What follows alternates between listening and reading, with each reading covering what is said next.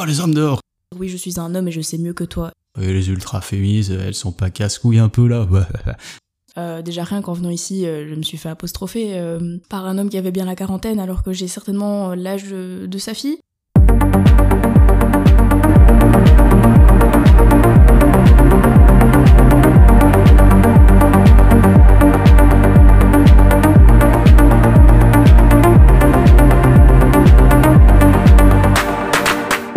Tous et bienvenue dans Just Life. Alors aujourd'hui, un sujet qui est un petit peu houleux, un sujet délicat, mais je vais quand même essayer de l'aborder. Donc je ne serai pas tout seul évidemment, je suis accompagné d'Adeline. Bonjour. Donc voilà, on va parler du féminisme, comme tu as pu le voir dans le titre. Alors je tiens à préciser avant tout que ce ne sera pas un débat. Il y aura pas euh, de, de tentative de d'essayer de convaincre euh, entre guillemets l'adversaire ou je ne sais pas quoi. C'est plutôt un échange d'idées. Donc moi je suis là pour apporter mon avis. Alors forcément il y a des gens qui seront d'accord avec, d'autres qui ne seront pas d'accord avec. Adeline sera là pour euh, apporter son avis également. Ce sera exactement la même chose. Voilà, c'est pas un débat, c'est vraiment juste échanger sur le sujet. Alors, avant de, se lancer un peu dans, dans le sujet, on va d'abord passer, comme d'habitude, aux recommandations culturelles. Alors, moi, euh, ma recommandation culturelle, c'est Le Crayon. Donc, c'est une chaîne YouTube de débats, justement. Alors, sur des thèmes divers et variés. Mais si je peux vous recommander une vidéo pour être quand même resté dans le thème, c'est euh, Le Ring numéro 8, c'est le, titre de la vidéo, entre euh, guillemets les luttes féministes. Donc on a euh, sur cette vidéo deux féministes qui ont un petit peu des idées différentes et euh, qui opposent leurs idées, mais je trouvais ça très intéressant puisque c'est un débat pour le coup, mais qui était vraiment fait dans le respect, dans l'écoute et voilà. Les, les, deux personnes amenaient des idées très intéressantes, donc voilà, je vous recommande cette vidéo peut-être pour commencer. Voilà, ensuite je laisse Adeline faire sa recommandation culturelle. Alors moi c'est pas du tout dans le thème pour le coup je savais pas s'il fallait dans le thème ou pas. Euh, mais du coup moi c'est une série euh, Netflix qui euh, m'a beaucoup euh, beaucoup plu. Je l'ai d'ailleurs terminée en un jour donc bon voilà c'est que ça m'avait quand même pas mal plu. Euh, c'est mon amie Adèle qui parle un petit peu de tout ce qui est rêve lucide de d'âme d'énergie etc et enfin franchement le plot twist à la fin était vraiment incroyable donc je recommande très fortement en tout cas. À la fin on apprend que tout ça c'était un rêve en fait c'est ça? Vous n'avez qu'à regarder la série alors, donc on va commencer. Une question entre guillemets simple, mais en même temps très vaste. Qu'est-ce que le féminisme pour toi? Alors pour moi, le féminisme, c'est euh, bah, tout simplement l'égalité entre les hommes et les femmes. Pas qu'il y ait euh, un sexe qui soit plus fort que l'autre, mais que chacun soit traité en tant qu'humain en fait et pas euh, en tant que, bah, homme ou femme. Et du coup, c'est pas une, une question pour moi de mettre la femme au-dessus de l'homme, mais euh, vraiment d'égalité au final. Ok, donc euh, moi je vais aussi apporter ma réponse. Donc pour moi, euh, il faut pas voir ça comme un combat, parce que j'ai l'impression que c'est un peu le cliché qu'ont certaines personnes aujourd'hui. Euh, c'est pas du tout un combat des femmes contre les hommes. Je pense que les hommes devraient réellement écouter les idées du mouvement féministe et de les accompagner, pas de les aider ou quoi, mais vraiment plus un soutien et euh, pour réussir à amener euh, ces idées à une réalité. Malheureusement, j'ai l'impression qu'on retient plus les propos et les idées un petit peu choc des petits sous-groupes plutôt euh, ultra féministes qu'on appelle plus couramment les, les fémènes et qui détruisent, en tout cas pour moi, l'image du véritable combat des féministes. ensuite, donc j'ai une deuxième question pour toi. Mais moi, je voulais juste ah oui, bien sûr, mais je t'en prie. Alors, par rapport à ce que tu as dit, c'est euh, donc que les hommes pouvaient accompagner les femmes dans ce mouvement féministe. En fait, pour moi, un homme peut totalement être lui-même féministe, dans le sens où si un homme adhère à l'égalité homme-femme, pour moi, c'est d'office un, un féministe. Je sais pas si tu vois ce que je veux dire. Je vois ce que tu veux dire, mais ici, bon, je me réfère, c'est des références peut-être qu'on qu'on, n'aura pas, mais je sais qu'il y a certaines manifestations féministes. Alors, de nouveau, euh, c'est sur, je vise surtout un petit groupe d'ultra, mm-hmm. mais où elles, on a même chassé entre guillemets certains hommes de la manifestation parce que d'après elles, ils n'avaient rien à faire là justement parce que c'était une lutte pour les femmes. Euh, voilà, donc évidemment, c'est vraiment un petit groupe que je vise, mais de mon avis à moi, ça reste un combat quand même qui est pour les femmes, et c'est pour ça que je dis que je trouve qu'il devrait être soutenu par les hommes, en tout cas ceux qui le veulent, mais que ça reste quand même un combat qui, allez, je sais pas. Si par exemple moi j'avais vraiment une cause qui me tenait à cœur et qui m'impacte directement, ça me ferait du bien que certaines personnes soient là en mode, bon on est avec vous, mais qui prennent entre guillemets le combat à ma place ou au même titre. Je sais pas comment m'expliquer, mais mm-hmm. je sais que ça restera quand même plus important pour moi que pour eux et que même si c'est de l'aide, euh, leur aide est la bienvenue, mais j'ai envie d'avoir quand même entre guillemets le rôle principal. Quand je dis je, c'est pas moi, c'est la cause qui me toucherait moi et mm-hmm. possiblement mon groupe. Donc, Voilà, je sais pas si tu vois ce que je veux dire. Oui, oui, je vois, je vois totalement ce que ce que tu veux dire. Je suis assez d'accord au final. Euh, par contre, je suis assez choquée par rapport à ce que tu viens de dire euh, que ben, des hommes avaient été écartés d'une manif. Je n'étais pas du tout au courant de ce truc-là. Ben, je trouve ça complètement ridicule et euh, ben, ça décrédibilise totalement et ça et justement ça donne une idée de euh, les femmes doivent être supérieures euh, à l'homme alors que ben, au final c'est pas du tout le, le vrai combat du féminisme selon moi. Donc assez choqué oui évidemment. Mais voilà comme je disais c'est vraiment j'imagine bien que c'est pas tout tout le groupe qui a fait oh les hommes dehors! C'est sûrement euh, le petit groupe ultra. Tout comme si on peut parler alors d'un exemple plutôt personnel que là du coup j'ai vécu. Il y avait une manif cuir. On va pas trop rentrer dans le sujet mais où vraiment il y avait des stories insta qui tournaient donc pour dire venez à cette manif et tout. J'ai vu cette story parce que j'ai plusieurs personnes que je connais qui avaient partagé la story. Et la story disait vraiment, j'ai pas, je vais pas dire au mot près parce que je l'ai plus, mais je me rappelle vraiment que ça disait quelque chose du style tout ce qui est euh, homosexuel, cuir, machin et tout. Euh, allez, venez avec euh, avec nous. Par contre, toutes les personnes hétéro, cisgenres, machin, enfin tous les termes qui, ou moi en tout cas je m'identifie plutôt à ces, termes-là, ils disaient euh, par respect pour nous, veuillez plutôt rester à l'arrière du cortège, vraiment. Et tu vois, c'est des trucs comme ça où ça donne pas envie parce qu'ils te discriminent toi, alors que même quand t'as envie de les rejoindre, du coup, bah, t'es discriminé, et quand t'es même contre leur mouvement, bah, ça ne fait que motiver le, fait d'être encore plus contre, parce qu'ils donnent, ils sont en accord avec euh, tes propos négatifs que t'as sur eux. Bon, voilà, on va pas trop rentrer sur le sujet. Je sais pas si t'as encore envie de rebondir sur ce que j'ai dit. Alors on passe à la deuxième question. Donc tu te considères comme féministe Oui. Est-ce que tu te considères plus féministe sur un plan personnel, c'est-à-dire que tu as décidé de l'être ou tu l'es entre guillemets naturellement parce que tu vis des injustices, des inégalités au quotidien, ou tu te sens vraiment féministe au fond de toi et c'est plus un combat universel entre guillemets en tant que représentante de la gente féminine et euh, des inégalités qui se passent dans le monde tous les jours par exemple. Ça peut également être les deux forcément. Ben du coup je vais te répondre que c'est les deux forcément. Euh, j'ai été, euh, je me suis toujours considérée féministe dans le sens où j'ai été, euh, j'étais féministe avant de subir des, euh, des, des discriminations par rapport euh, au fait d'être une femme. J'ai toujours défendu le fait que les femmes avaient le droit d'avoir les mêmes droits justement que les hommes. Mais euh, oui, forcément, quand tu vis personnellement, tu deviens encore plus féministe pour le coup. Je me permets de, de rebondir un petit peu. Euh, quand tu dis que tu as vécu des inégalités, etc., enfin ou des injustices ou quoi, sauf si c'est trop personnel ou que tu n'as pas envie de le partager, est-ce que tu peux en citer deux trois pour avoir une sorte d'échantillon de ce qu'une femme euh, entre guillemets lambda peut vivre au quotidien Parce que je pense que certains hommes n'ont peut-être pas spécialement conscience de ce qu'une femme peut vivre au quotidien et euh, pourraient se dire ouais mais elles exagèrent, machin, les gonzesses, machin, pour reprendre un petit peu le lexique hein, du, gars de café. Mais donc voilà, est-ce que de, que ce soit des choses graves entre que tout le monde pourrait se considérer comme grave, ou même des petits trucs lambda qui pourraient t'agacer, auxquels on penserait pas forcément? Ben forcément, euh, oui, j'ai vécu, euh, j'ai vécu ben, le célèbre harcèlement de rue, hein, qui est un petit peu commun à toutes les femmes, je pense. déjà rien qu'en venant ici, je me suis fait apostropher par un homme qui avait bien la quarantaine, alors que j'ai certainement l'âge de, sa fille. Euh, mais oui, j'ai déjà, euh, j'ai déjà vécu euh, ce, ce, genre de choses, qui est assez traumatisant d'ailleurs. Je me suis fait suivre il y a pas longtemps. C'était pas l'expérience la plus dingue qui soit. sinon, évidemment, bah, le sexisme habituel du style bah, "t'es une femme, tu sais pas faire ci ou tu sais pas faire ça". Bah, des des petits commentaires qui sont assez habituels dans la vie d'une femme, j'ai envie de dire.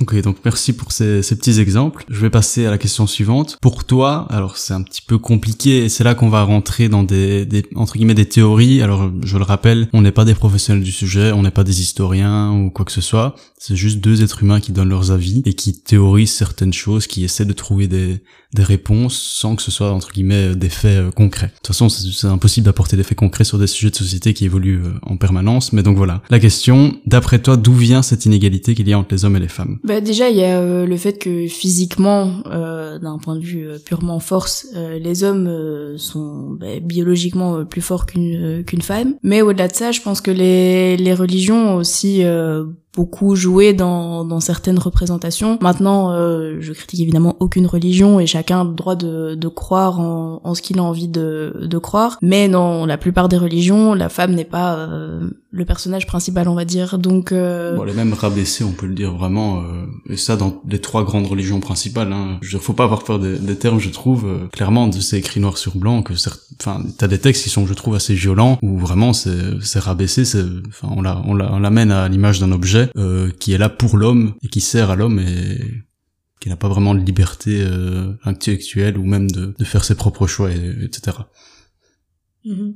Je sais pas si t'es d'accord avec ça en tout cas. Oui, oui, je suis assez d'accord. Et puis on a un peu l'image aussi de ben, dans les religions, mais même dans la société, de la femme qui s'occupe du foyer, qui sert à faire des enfants, qui s'occupe bien de son petit ménage, et puis euh, basta. Euh, Dans l'histoire euh, avec un, grand H, il n'y a pas vraiment de, de femmes qui sont représentées euh, intellectuellement. On a, pour donner un exemple, euh, ben, pendant longtemps, les femmes ont quand même dû prendre des noms d'hommes pour pouvoir ne serait-ce qu'écrire et avoir une reconnaissance. Donc ça prouve bien que déjà, euh, déjà à l'époque, il y avait des grosses inégalités et que ben, les femmes étaient relayées à ce à ce, ce rôle de, de, de femme de maison en fait.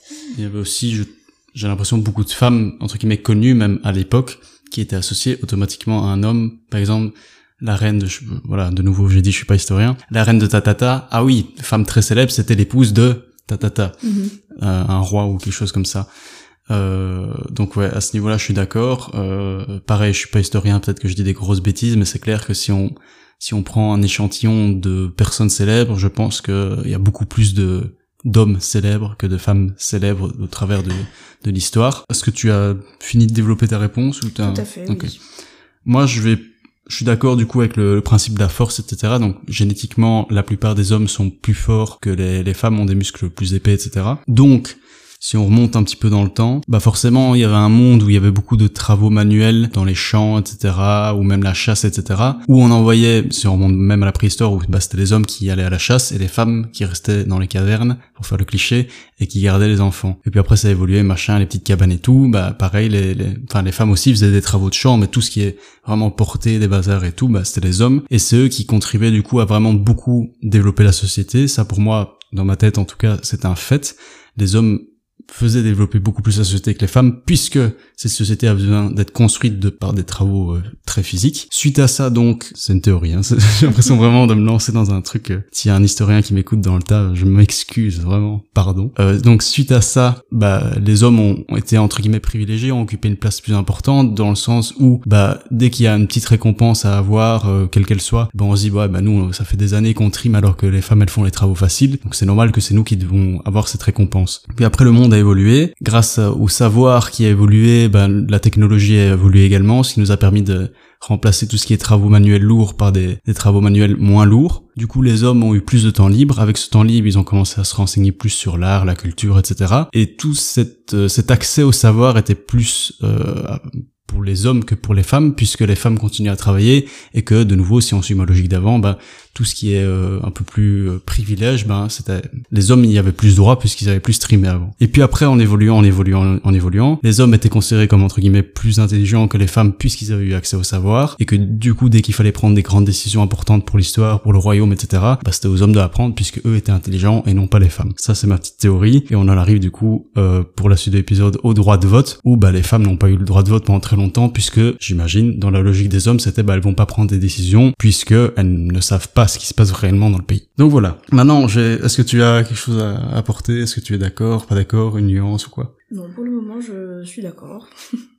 Donc ensuite, je vais passer un petit peu euh, historiquement, très vite, très brièvement sur euh, l'évolution du féminisme des années entre guillemets 30, 40 jusqu'à maintenant, en me focus sans, ça se dit pas, euh, plus sur le féminisme en France, un petit peu en Belgique, mais pas du tout aux États-Unis ou autres. Euh, faut savoir aussi, comme je l'ai dit, donc je suis pas du tout un expert sur le domaine. Euh, j'ai regardé beaucoup de vidéos là-dessus, j'ai écouté quelques podcasts, mais ça s'arrête là. Et le mouvement féministe est évidemment bien plus grand que ça, bien plus répandu, mais voilà, je vais vraiment prendre un petit bout de l'histoire et euh, seulement plus en France pour développer. Donc voilà. Pour moi, le féminisme, il se divise en trois grands mouvements. Le premier, de ce que j'ai pu lire et comprendre, euh, c'était la lutte pour obtenir le droit de vote, qui a été obtenu donc en 1944 en France et en 48 en Belgique. Donc comment ça a été obtenu? En gros, après la première et deuxième guerre mondiale, quand les hommes étaient partis au front, bah, les femmes, elles ont dû prendre la place des hommes pour continuer à faire tourner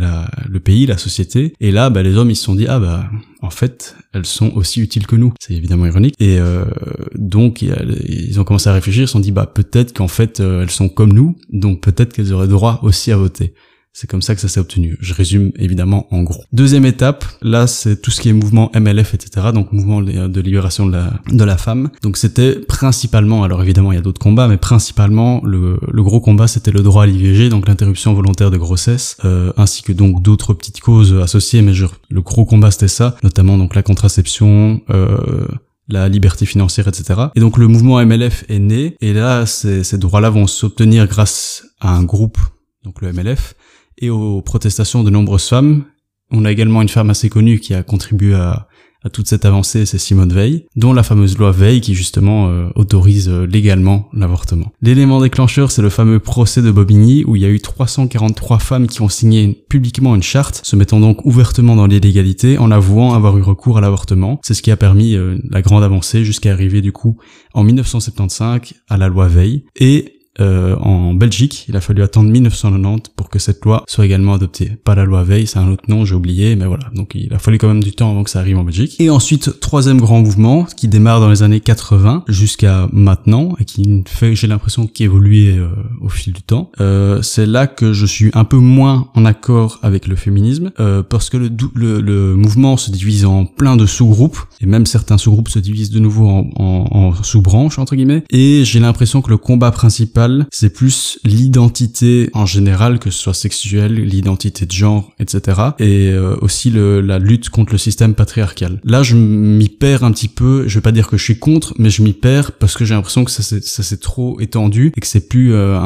une cause euh, commune à tout le monde qui a du sens, comme par exemple tout ce qui est IVG, etc. Le droit de vote, bah pour moi, ça, forcément, il y a même pas de question à se poser. Ça me paraît plus que normal que les femmes aient, ce droit-là. Euh, mais voilà, tout ce qui se passe un peu aujourd'hui, moi-même, je suis perdu. Donc voilà, c'est là que je déconnecte un petit peu. Du coup, j'en viens à te poser cette question, même si elle est un peu vaste. Que penses-tu du féminisme actuel et est-ce que tu es en accord avec les idées tenues? Ben, le, le féminisme actuel, c'est une question assez, euh, assez large, mais euh, je pense que chacun a le droit de, de défendre les, les idées qu'il a envie de, de défendre et euh, qu'il n'y a pas une cause qui est spécialement plus noble qu'une autre. Mais euh, c'est vrai que on voit parfois des, des féministes euh, extrémistes et bon ça comme je l'ai dit plus tôt ça pour moi ça dessert ça dessert totalement le, le mouvement féministe en tant que tel parce que bon des personnalités vindicatives qui vont bah, te hurler dessus pour te dire oui non les femmes c'est mieux que les hommes euh, très sincèrement, c'est pas euh, c'est pas très utile quoi. Donc moi je risque un petit peu de m'éparpiller dans ma réponse, mais en gros de ce que j'ai pu voir vite fait, évidemment il y a plein de sous-groupes, des centaines si pas des milliers, mais dans les trois gros groupes de féministes que j'ai pu voir actuellement, donc il y a le, premier c'est les féministes identitaires à laquelle je me rapproche un petit peu plus. Euh, il y a le féminisme intersectionnel où là il y a certaines idées où ça me va, d'autres où je me dis ouais. Et il y a le féminisme entre guillemets euh, ultra, où là forcément je suis pas du tout d'accord et c'est je pense plutôt euh, ce groupe-là dont tu parlais qui ne dessert pas du tout la cause. Bah, J'imagine que c'est malheureusement ce groupe-là qui fait le plus de bruit puisque c'est ce qu'on retient le plus et c'est ce qui je pense, créer autant de débats justement aujourd'hui autour du féminisme. Mais donc, euh, moi, si je peux dire, parce que malheureusement, je suis un être humain comme tout le monde, et à beau faire, quand je scrolle un petit peu sur Insta, quand t'as des news qui apparaissent sur YouTube, euh, parce que je ne regarde plus la télé, parce que je suis jeune, euh, Euh, tout ce qui apparaît, parce que je suis abonné à certaines chaînes comme Le Monde et tout sur YouTube, quand t'as des petites vidéos, des petits échantillons, bah on va pas euh, parler d'une manif qui s'est bien passée, on va parler d'un truc un petit peu choc. Donc tout, toutes les informations que j'ai du féminisme, bah, c'est des trucs entre guillemets négatifs, parce que souvent les trucs chocs, c'est négatif. Et donc moi j'ai l'impression que ça me donne aujourd'hui, je sais que c'est faux, mais c'est une impression quand même que j'ai globalement quand je vois à chaque fois des vidéos de féministes, etc., où je me dis, voilà, c'est vraiment c'est ma réaction, c'est à chaque fois que je ferme la vidéo, je me dis, je souffle parce que c'est agaçant. Mais je sais que c'est pas comme ça, mais le problème c'est que c'est tout ce qu'on voit. C'est que j'ai l'impression qu'elles veulent se battre, euh, donc surtout pour le, le, droit entre guillemets de l'identité de genre, sexuelle, etc. Et que il faudrait en tant qu'homme euh, être reconnaissant de nos privilèges vraiment d'hommes blancs, pour citer un petit peu leur terme même d'hommes blancs, cisgenres, euh, hétéro, machin et tout, et que c'est vraiment un privilège. Et à mes yeux, j'ai l'impression que c'est un peu la course et la culture à la victimisation, euh, à la recherche de, de combats qui touchent un groupe bien spécifique et minime de gens par rapport à une grande cause commune qui est compréhensible, comme par exemple du coup euh, bah, l'avortement, etc., et qui euh, toucherait des gens qui ne sont même pas impactés directement par le, le sujet. Admettons, bah voilà, l'avortement, je ne suis pas directement touché puisque je normalement jamais de ma vie je serai enceinte. Mais même si je ne suis pas touché directement, ça m'impacte, ça me touche, et je me dis, bah oui, je vais me battre pour ce groupe parce que c'est normal qu'elles aient droit à l'avortement, que ce soit légal, etc. Alors que euh, certains sujets qui ne me touchent pas du tout, tout ce qui est identité de genre, machin, etc., ça me touche pas du tout, ça va pas du tout m'impacter, et donc forcément, je me suis moins, moins empathique à la cause, et du fait que je n'ai aucune empathie pour la cause, qu'il suffit de deux trois petits trucs négatifs que je vois, bah j'associe vite dans mon cerveau en me disant bah voilà cette cause là c'est ridicule, c'est juste des gens qui crient machin etc.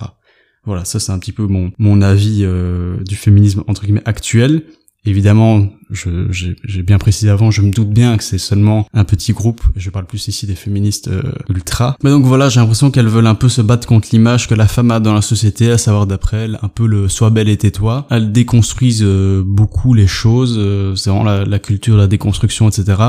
Là, je suis pas d'accord avec tout. On peut se poser des questions sur certains sujets qui sont là depuis des milliers d'années, mais on peut ne pas être d'accord avec et changer sa vie pour aller à l'encontre de ça, mais on ne peut pas l'imposer aux autres. Et ça, j'ai l'impression que certains groupes veulent vraiment l'imposer aux autres et que tout le monde devrait vraiment être en accord avec ça, tout le monde devrait avoir exactement le même avis qu'elle. Pour moi, le combat, ça se fait sur le présent pour le futur, et ça sert à rien, ça sert pas à grand chose, je trouve, de ressasser le passé. Faut pas l'oublier, mais accuser et répéter ne fera pas avancer les choses. Enfin donc voilà, euh, en gros, c'est un peu mon idée. Je sais que c'est assez flou, mais euh, voilà, j'ai dit beaucoup de choses, donc euh, sûrement. J'ai des questions, oui. Voilà, ah, je t'écoute. Rebondis, je t'en prie. Mais du coup, pour rebondir sur le féminisme intersectionnel par rapport au féminisme de base, je sais plus le, le, terme exact. Identitaire, on va dire, entre guillemets. Mais pour moi, ce féminisme identitaire, il est ben, forcément indispensable au développement du féminisme parce mhm. que ça se base sur euh, des causes qui étaient ben, hyper importantes. Euh, mais vu que la société a changé, il y a une évolution et du coup pour moi ça a mené à ce féminisme euh, intersectionnel dans le sens où euh, ben, c'est d'autres questions qui se posent vu que les gros sujets ont été euh, abordés même si ces sujets sont évidemment hyper importants. Parce qu'on l'a bien vu aux États-Unis que ben, le droit à l'avortement ben, c'était un droit qui était au final pas tant acquis que ça. Donc c'est c'est des sujets sur lesquels il faut évidemment se pencher et rester bien conscient dessus mais euh, pour moi, ça n'empêche pas de se poser d'autres questions sur euh, les questions de genre, etc. Tu vois ce que je veux dire Oui, c'est bah, ce que je disais euh, tantôt, c'est que pour répéter, donc je disais, moi je trouve qu'on peut ne pas être d'accord et changer sa propre vie pour aller à l'encontre de ça, mais de là l'imposer aux autres, c'est là où j'ai un peu du mal. Par exemple, pour parce que j'ai pas trop envie de m'étaler sur le sujet parce que je préfère en faire un podcast euh, en entier, mais pour revenir un peu à ce qui fait l'actualité en ce moment, tous les trucs de gender fluid, machin et tout, ça ça va jusqu'à l'école où on va en primaire pour faire de l'éducation là-dessus et dire ah, vous savez des fois une madame c'est pas un monsieur, euh,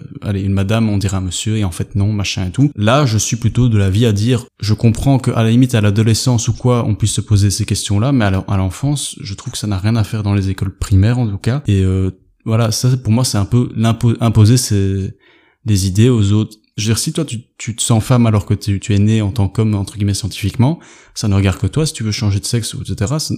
Moi ça n'implique que toi. Et à partir du moment où tu veux vivre ta vie comme une femme, même si physiquement euh, entre guillemets tu es un homme, mais fais comme bon te semble. Mais de là imposer ces idées aux autres, etc. Je trouve que là on arrive dans un une partie euh, de, du féminisme, si on peut ça comme ça, où je suis un peu plus contre parce que les gens ont le droit de ne pas être d'accord, même si c'est pas trop dans les valeurs actuelles, etc.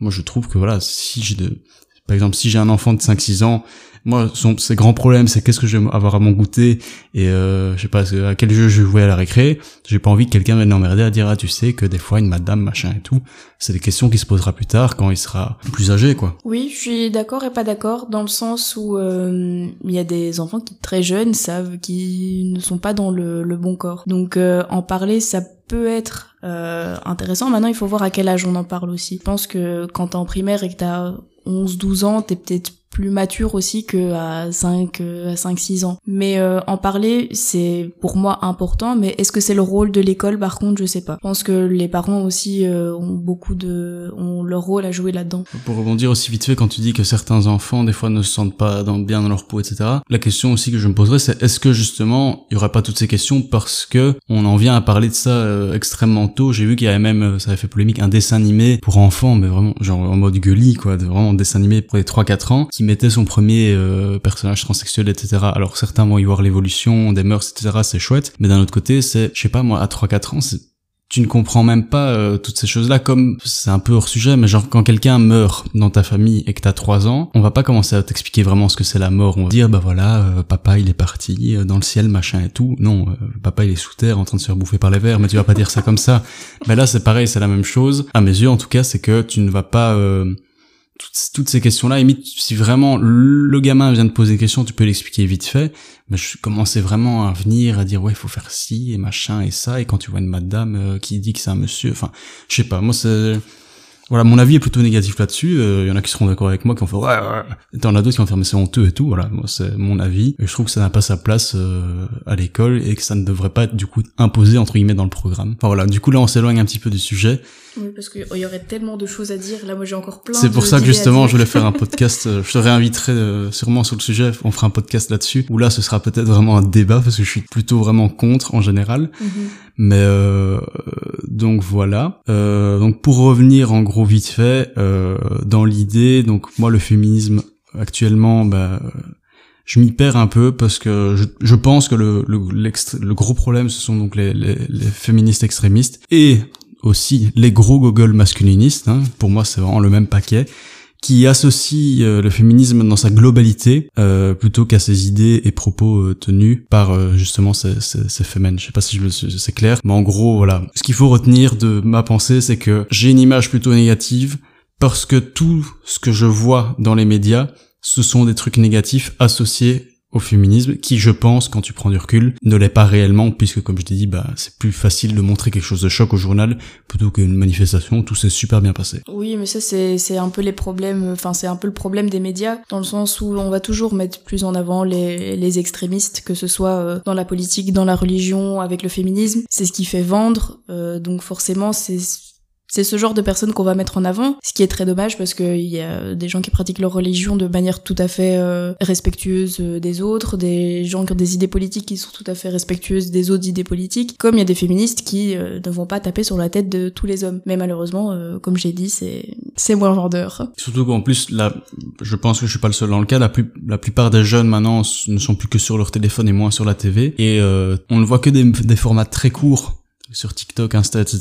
Donc c'est quelque chose qui va te choquer parce que c'est pas quelque chose de long où t'as tout un contexte avant et après. C'est juste le moment euh, pour te faire réagir. Et comme ces programmes sont malins et que t'as le fameux algorithme, bah si tu commences à à chaque fois regarder des trucs féministes ultra et puis tu vas dans les commentaires et tu vois tous les gens qui déchargent un peu leur haine et tout, bah Insta, TikTok et tout, il va dire ah tiens il passe beaucoup plus de temps quand c'est ce genre de publi là et puis tu vois de plus en plus que ça et puis ça, ça ne fait que forger ton avis là-dessus euh, alors que t'as peut-être d'autres vidéos justement si t'es genre une féministe que tu participes à full manif et tout, à chaque fois tu vois peut-être des bonnes actions, euh, des manifs qui se sont bien passés et tout, euh, et voilà ça ça n'apparaît pas dans le feed euh, des gens qui seraient plutôt contre et qui où euh, l'algorithme ne ferait que favoriser euh, et renforcer leur avis. Est-ce que tu as euh, envie de rebondir sur une certaine chose avant de passer à l'étape entre guillemets suivante du podcast? Non, on peut passer à l'étape suivante. Alors, étape suivante et dernière étape, mais qui sera pas des moindres. Je vais te proposer donc plusieurs thèmes et je vais te proposer à chaque fois aussi de juste dire un peu ce que t'en penses dans les grandes lignes et puis en, fonction de, de, nos réponses apportées, il y aura peut-être euh,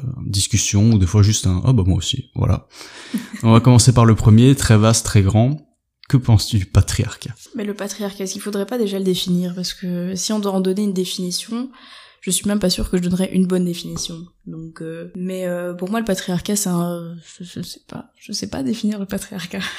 c'est vrai que je pourrais aller sur Google et chercher la définition de patriarcat, mais je pense que c'est des, des notions qui évoluent euh, tellement encore constamment que bon c'est vrai qu'on pourrait pas euh, théoriser je pense ce, phénomène. Je sais même pas si on peut dire phénomène ou quoi. Moi en tout cas l'idée en gros que je voulais apporter euh, quand même un petit peu là-dessus c'est qu'on pense beaucoup au patriarcat du coup qui est contre la femme la société patriarcale machin etc faut pas oublier aussi que ça peut également être handicapant pour certains hommes alors pas tous il y a les, les, gros masculinistes euh, fans de Andrew Tate, etc., euh, les Toxic Kings qui vont dire que non. Mais euh, en fait, à cause du patriarcat, t'as aussi une certaine pression sociale chez les hommes qui peuvent se faire ressentir. Je prendre un exemple tout simple. Le patriarcat, bon, du coup, je sais pas le définir, mais l'idée, c'est un peu l'homme est là, l'homme est fort, l'homme contrôle tout, et la femme, elle écoute et elle, elle fait ce qu'on lui dit. Malheureusement, le truc de l'homme qui est fort et tout, bah des fois, on a aussi nos petites faiblesses. Et si on a envie de pleurer, bah on a envie de pleurer. Sauf que dans notre société, justement, j'ai l'impression que par exemple, les moments de faiblesse en tant qu'homme, tu n'as pas le droit de les montrer parce que c'est pas bien, ça ne colle pas à l'image de, l'homme qu'on se fait. Alors qu'une femme qui pleure, c'est tout à fait normal. Et je pense même que si on pouvait faire une petite expérience sociale, si une femme pleure dans la rue, je pense je lui donne même pas 5 minutes pour que quelqu'un vienne l'aborder, alors que ce soit un homme euh, dans un esprit euh, toxique en mode oh, je vais la rassurer, ou même juste une autre femme ou un autre homme en mode oui, qu'est-ce qu'elle a,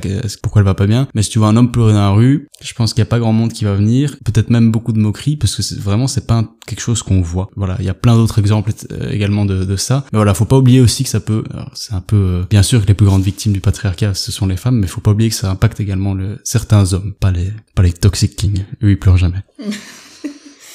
Mais euh, oui, tout à fait. Et pour moi, le féminisme se bat aussi pour ça. Le féminisme, évidemment, se bat pour euh, l'égalité des droits, mais aussi pour le fait que les hommes soient traités ben, comme une femme. L'égalité des droits, c'est dans dans tout, dans le sens où euh, ben il y a ce concept un petit peu de masculinité toxique avec ben, le fait qu'un homme, ben, comme tu le disais, hein, doit être fort, ne pleure jamais et a ce, ce côté très tronc d'arbre, comme moi je l'appelle, qui ne bouge pas et qui est inébranlable, alors que ben c'est un être humain.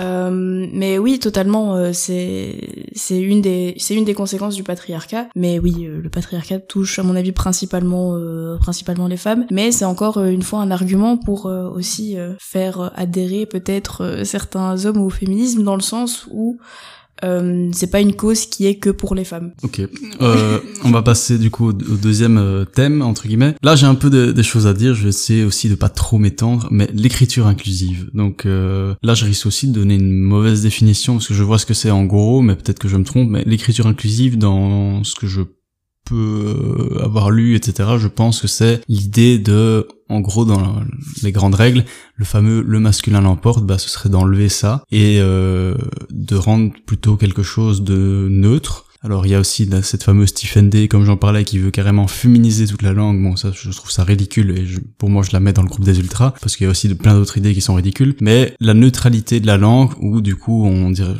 il y avait des exemples que j'ai oubliés, mais on, dit, on dirait plus un ni une, mais on fera en sorte que ce soit neutre et euh, que quand par exemple on utilisait euh, un, groupe de plusieurs mots, bah le masculin ou le féminin était choisi en fonction du, dernier mot de la phrase ou du premier mot de la mhm. phrase qui lui était féminin ou masculin. Enfin bref voilà. Moi en soi, si on prend juste l'idée même, je ne suis pas contre la neutralité, je trouverais ça logique, mais je trouve que c'est trop tard en fait. Ça fait des milliers d'années qu'on parle comme ça. Il faut pas oublier aussi que on peut théoriser une langue un langage autant qu'on veut, la langue elle est vivante et elle évolue au fil du temps et au final chacun parle comme il veut. Là si j'ai envie de parler avec des fautes de français dans mon salon avec toi, je, ferai des fautes de français, les, académiciens, le seront jamais. Même si eux ils veulent dire non, on doit parler comme ça, etc. Euh, tout comme euh, les personnes âgées, souvent n'aiment pas trop les mots euh, des mots nouveaux inventés par la jeune génération, etc. Mais voilà, je, ça change rien et je pense pas que ça change spécialement le rapport de puissance. Pour un petit peu étayer euh, mon propos, par exemple en Chine, le chinois c'est une langue qui est quasi non genrée, qui est très neutre. Ça n'empêche pas qu'il y ait des inégalités là-bas, bien pire euh, qu'ici, voire même bien pire qu'en Europe entre ce qu'on sait et ce qu'on sait pas encore, au point même de fut une époque, si pas encore maintenant, sûrement d'ailleurs, bah quand tu sais que t'avais une femme, euh, que t'attendais une fille, bah on avortait ou alors on l'abandonnait. Euh. Donc voilà, je mm. pense pas que ça changerait grand chose, mais je sur l'idée je comprends, mais en vrai je trouve que c'est trop tard et que ça ne sert à rien et que de toute façon la langue évolue, donc. Euh. Ben, sur euh, l'écriture inclusive, moi j'avoue que je suis pas une fervente dé défendrice. Je ne sais pas si ça se dit ça défendrice. On dit défendeur déjà, parce que le masculin l'emporte. Oui bon, je, vais dire défendrice du coup. Euh, de l'écriture inclusive, euh, pour moi je trouve ça extrêmement chiant à faire euh, en toute honnêteté euh, foutre des points euh, et des e partout.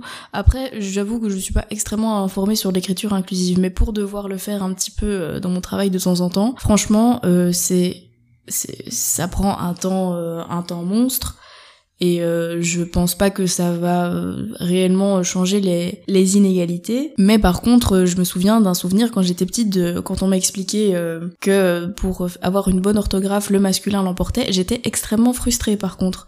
Mais je pense pas que le fait d'avoir été frustrée en étant petite a fait que ça ait des comportements et fait que ça ait des répercussions sur moi à l'heure actuelle. Donc pour moi l'écriture inclusive oui, mais c'est pas le pourquoi pas pas, oui, pourquoi pas, mais c'est pas le sujet principal euh, du féminisme en tout cas. Passe au troisième euh, sujet, un peu vaste, mais en gros, qu'est-ce que tu penses double standard? Donc pour rappeler vite fait, un double standard, qu'est-ce que c'est? En gros, un acte qui va être commis par deux personnes différentes, que ce soit euh, une personne noire, une personne blanche, un homme, une femme, une personne âgée, une, personne jeune, un riche, un pauvre, peu importe, juste deux personnes différentes de par un certain critère que l'on choisit, bah l'acte sera jugé d'une manière différente, juste parce que les gens sont différents, alors que ce qui devrait être jugé, c'est l'acte et non pas le, la personne qui l'a comme... Enfin, oui, mais, bref, t'as compris. Donc voilà, que, que penses-tu des doubles standards? Ben Là, par contre, pour moi, c'est un sujet qui mérite beaucoup plus euh, de s'attarder dessus. Les doubles standards, moi, m'énervent profondément, que ce soit euh, par rapport euh, à des injustices faites aux femmes ou faites aux hommes. pour moi, un être humain qui commet un acte qui est euh, malveillant envers un autre être humain euh, doit être considéré de la même façon. Je vois pas pourquoi il y aurait un, une différence qui est faite euh, en fonction euh, du sexe ou du genre de la personne. Parce que là, pour le coup, c'est justement là où certaines féministes, dans leurs idées, vont proposer certaines choses disant oui, mais vous savez que quand les hommes font ça, alors que bah des fois c'est oui, bah vous aussi vous nous le faites. Et directement c'est oui, mais non, mais nous c'est pas pareil. Si, euh, je vais prendre un peu l'exemple cliché dont on a parlé juste avant. On parle ici, admettons, on est dans un bar en soirée, euh, la personne, les deux personnes sont un peu ivres, mais elles se connaissent pas. Juste la personne en allant sur le chemin des toilettes, elle croise euh, une femme, voilà, on va dire plutôt la main en fesse, le cliché. Donc la femme arrive, bop, l'homme arrive, boum, petite main en fesse en passant, bah voilà, ça ne se fait pas, point.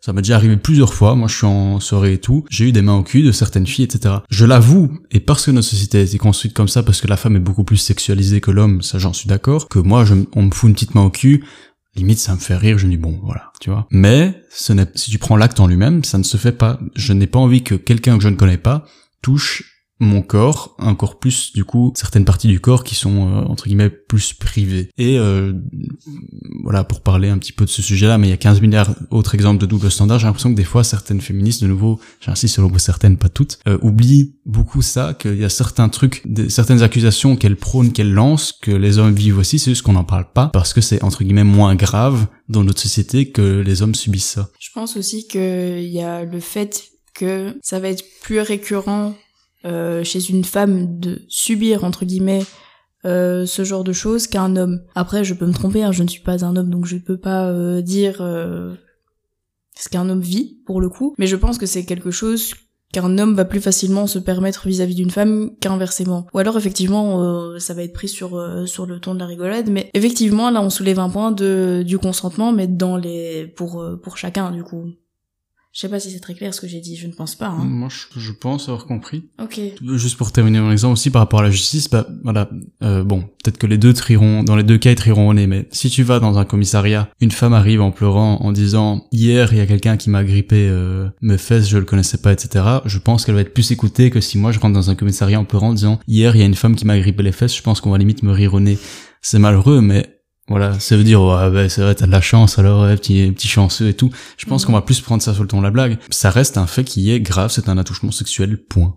Voilà. Tout comme il y a des doubles standards évidemment pour les femmes, et j'en viens au troisième point puisque c'en est un, ce que j'appelle le body count, donc c'est plus euh, dans la vie sexuelle, euh, bah, la fameuse phrase de ah t'as déjà t'as déjà baisé combien de filles? 20 ah beau gosse ah t'as déjà baisé combien de mecs? Euh, 20 ah salope tu vois qu'est-ce que tu penses du body count Évidemment, bah, je suis complètement. Pour moi, c'est la liberté sexuelle de chacun. Elle est individuelle et ça ne regarde que l'individu en lui-même. Oui, non, totalement. Pour moi, euh, qu'on soit un homme, une femme, euh, si cette personne-là a envie de d'avoir 36 partenaires sexuels euh, différents chaque mois, ben que grand bien lui fasse. à partir du moment où c'est consenti, je ne vois pas du tout où est où est le souci. Encore une fois, je pense que c'est avec ben, les standards aussi, la religion de nouveau, ce genre de choses qui font que pour une femme ça va être moins accepté parce que la femme doit se préserver pour son mari, alors qu'un homme doit avoir roulé sa bosse Après, pour, pour le coup, quand même, dans les textes écrits, euh, je parle de l'islam ici parce que je, je, je sais que c'est comme ça. Normalement, un homme est censé également se préserver avant le mariage. Oui, aussi, c'est vrai. Peut-être dans les autres religions aussi, j'imagine que oui. J'avoue que je connais euh, pas trop. Euh, je suis pas du tout euh, trop dans la religion, mais voilà, de ce que j'ai pu entendre de certains échos et tout, peut-être c'est faux. Hein, mais je pense que euh, dans les textes, c'est écrit que voilà, les deux doivent se préserver avant le mariage. Après, il y a les textes écrits et la réalité, c'est vrai que je connais beaucoup plus de, mecs qui le font quand même et, qui s'en foutent, et de femmes, en tout cas bon, je, je veux pas jusque dans le lit pour vérifier, mais qui prétendent du coup euh, être encore vierge et vraiment attendre jusqu'au mariage, quoi. Mais je pense aussi qu'il y a l'idée euh, que l'homme a plus de besoins aussi qu'une femme et que du coup c'est plus accepté qu'un homme ait plus de partenaires. Je pense notamment euh, au aux rois qui avaient euh, leur femme attitrée et leur maîtresse attitrée, comme s'ils avaient plus de besoins euh, qu'une femme par exemple. Donc je pense que ça aussi, ça, ça a aidé à la construction de euh, cette idée que l'homme a plus de besoins et que du coup, ce soit plus accepté. si tu, tu, tu n'as rien d'autre à ajouter? Non. On passe au, au suivant, la séduction en règle générale. Là aussi, ça pourrait faire le sujet d'un podcast en entier. Je te réinviterai d'ailleurs pour faire aussi un podcast sur Tinder, entre guillemets, les rencontres et la séduction, euh, la version d'une fille, la version d'un homme, ça pourrait être intéressant. Mais donc pour pas trop euh, spoiler entre guillemets, que penses-tu de la séduction du, du coup d'un point de vue vraiment peut-être inégalité ou d'un point de vue féministe Je sais pas, est-ce que tu sens qu'il y a des inégalités dans, dans la séduction, le fait d'être une femme qui séduit et un homme qui séduit, ou j'en sais rien ben, Je pense qu'une femme qui, qui séduit, qui a un peu euh, ce, cette aura de femme fatale, va être plus facilement catégorisée comme une fille facile, entre guillemets, même si elle ne va pas jusqu'à euh, coucher avec la personne, mais ça va être moins bien vu, j'ai l'impression, qu'un homme qui va séduire. Une allumeuse, souvent, ça. Voilà, c'est ça. Donc euh, oui, je pense qu'il y a aussi euh, des inégalités dans le sens aussi où euh, c'est un peu comme dans la savane, j'ai envie de dire. Tout comme certains hommes sont qualifiés on, parlait du langage tout à l'heure de charreau. Oui, voilà. Bah voilà, c'est aussi péjoratif, mais j'ai l'impression aussi qu'on l'utilise tellement que c'est plus, ça sonne vraiment comme même plus une insulte, alors que oui, ça vient vraiment de charognard. C'est quelqu'un qui, qui va se jeter sur le proie, oui. Euh, à peine à peine morte et tout. Donc c'est c'est tout aussi dégradant, je trouve. Mais euh, bah, la séduction, j'ai l'impression quand même que c'est vous qui tirez les ficelles, parce que c'est toujours Oula, il y a eu un, ah petit regard. bah, ce sera dans les grandes majorités, c'est l'homme qui va courir après la femme, et à la fin, c'est vraiment la femme qui va dire si oh oui, elle veut lui, ou sinon, elle veut pas de lui. Oh, ça dépend, tu sais, hein. Euh... Oui, c'est pour ça que j'ai dit une grande majorité, mais euh... ouais. Je pense que effectivement, il y a des femmes qui aiment beaucoup se faire courtiser et, et d'autres femmes qui sont un petit peu moins douées pour se faire courtiser et qui ont plus euh, ce besoin aussi d'aller euh, d'aller séduire et d'aller euh, comment dire, j'ai du mal à trouver le mot alpaguer la proie, mais ça ne va pas ça comme mot.